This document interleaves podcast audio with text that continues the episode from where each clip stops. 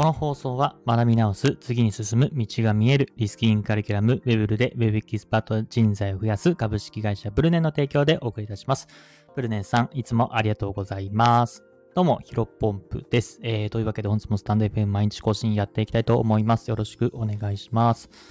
本日のテーマなんですが、ウォレットアドレスで検索すれば、所持金がすべて見えてしまう世界へ、えー、こういったテーマでお話をしていきたいと思います。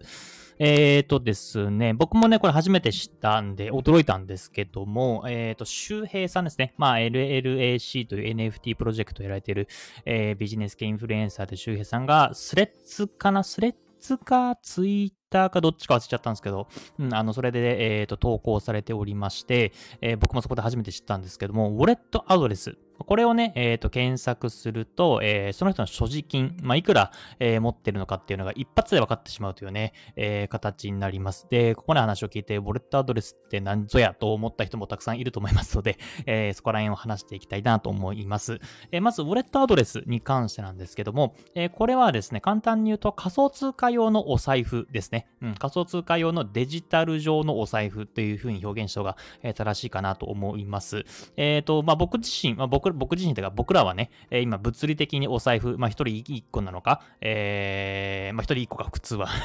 うん、普通は持ってると思います。で、まあ、あの、基本的にね、あの、相手がお財布、今いくら入ってるのかってわかんないですよね。あの、その誰か相手のね、財布を取って、えー、お前いくら入ってんだって言ってね、あの、お札ね、数えたりとか、小銭数えたりとかしないと、その人のお財布いくら入ってるかっていうのは、まあまあわからないじゃないですか。まあで、なおかつ、まあ他人からね、財布を取り上げる、えー、というのは、カツアゲに当たりますので、まあ違反ですよね。だから基本的には相手のいくら持ってるのかっていうのが、えー、所持金的にはわからないと。あとは、まあ、お財布だけじゃなくて銀行の口座っていうのもわかんないですよね。うん、まあ、仮に相手がね、俺貯金1000万だっていうふうに言われても、えー、確かめようがないですよね。まあ、その人がね、その通帳を、えー、印刷というか、あの通帳をね、えー、印刷というか通帳を持ってきて、何その印字があったりとか、あとは、なんだろうな、ネットバンクとかで、えー、1000万あるんだよみたいなとこをね、えっ、ー、と、見せてもらえれば、まあまあまあまあ、うん、信用できるかなと思いますけども、うん、まあでもそれでも、うん、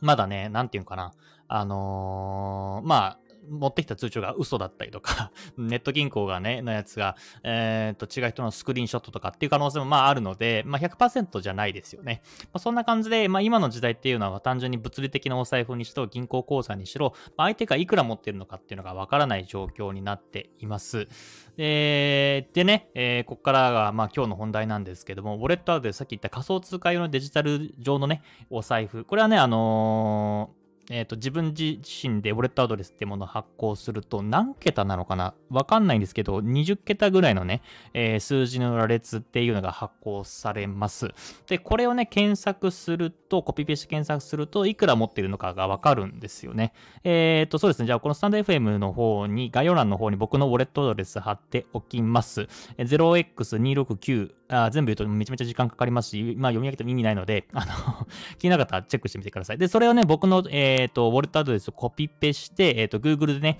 えー、検索すると、え僕自身のイーサリアムの残高っていうものがあります。まあ、イーサリアムっていうのは仮想通貨の、え一種になりますね。で、一応、1.744550751まあ、以下小数点という風に続いていくんですけども、その1.74イーサグイーサリアム、えー、っていうのを僕は持っています。で、いくら持ってるかというと、日本円でだいたい1イーサが、えー、と今25万円ぐらいなので、うんと、パッと計算すると40万円ぐらいかな、えー、ぐらいのイーサリアム、まあ、えー、日本円にした価値を持っているという形になります。もちろんね、えっ、ー、と、全財産ではないです。もうちょっと、えー、普通に日本円としてね、えー、持ってはいると思、持っているるんですけども、うん、まあ、もっともっとこれ世界がね、仮想通貨が当たり前になっていったら、まあ、もちろんね、日本円と仮想仮想通貨がね、えー、自分自身の財産の100%ですっていう人はなかなかいないと思いますけども、まあ結構な比率で、例えば日本円が50%で仮想通貨が50%みたいな感じで、えー、利率っていうのが、利率っていうかパーセンテージが持ってる比率っていうのが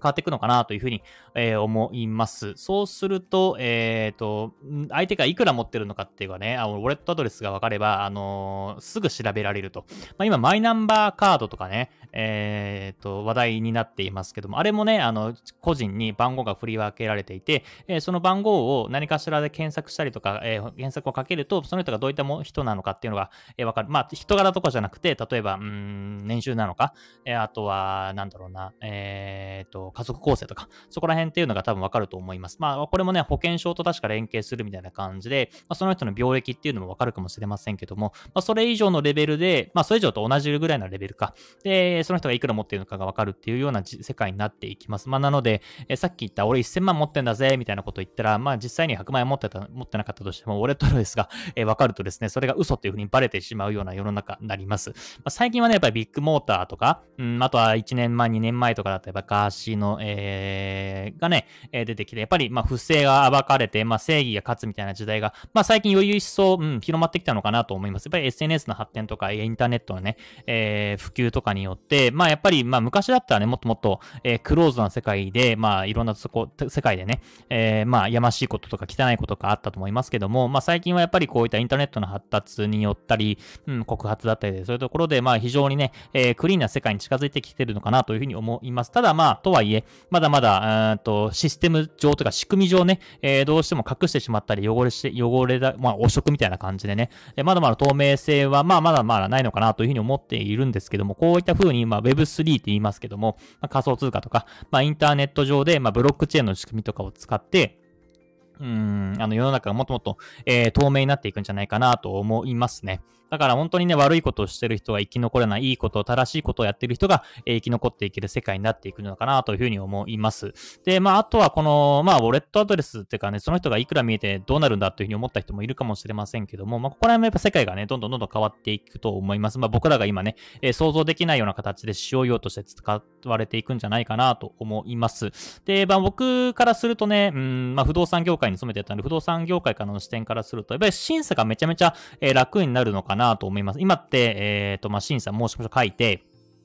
えっ、と、年収書いて、勤め先書いて、えっ、ー、と、住所書いてとか、まあ、いろんなものを書いた後に、えっ、ー、と、例えば収入証明書、源泉徴収票を出して、えー、あとは直近の給与明細3ヶ月分出して、えー、確定申告書出して、みたいな感じで、めちゃめちゃね、審査がっていうのはかかるんですね。1週間ぐらいかかったりします。まあ、ここら辺も、えっ、と、ゆくゆく、まあ、何年後になるかわかりますけど、わかりませんけど、まあ、10年後、20年後にはですね、まあ、名前と、えー、ウォレットアドレス、これだけを書いて審査が完了するっていう、えー、世界線もなくはないのかなと思います。まあ、名前とね、ウォレットアドレスが分かれば、まあ、オードエットアドレスで、例えばね、えー、イーサリアム、例えば10イーサ入ってんだって250万円。ちょっと足りないか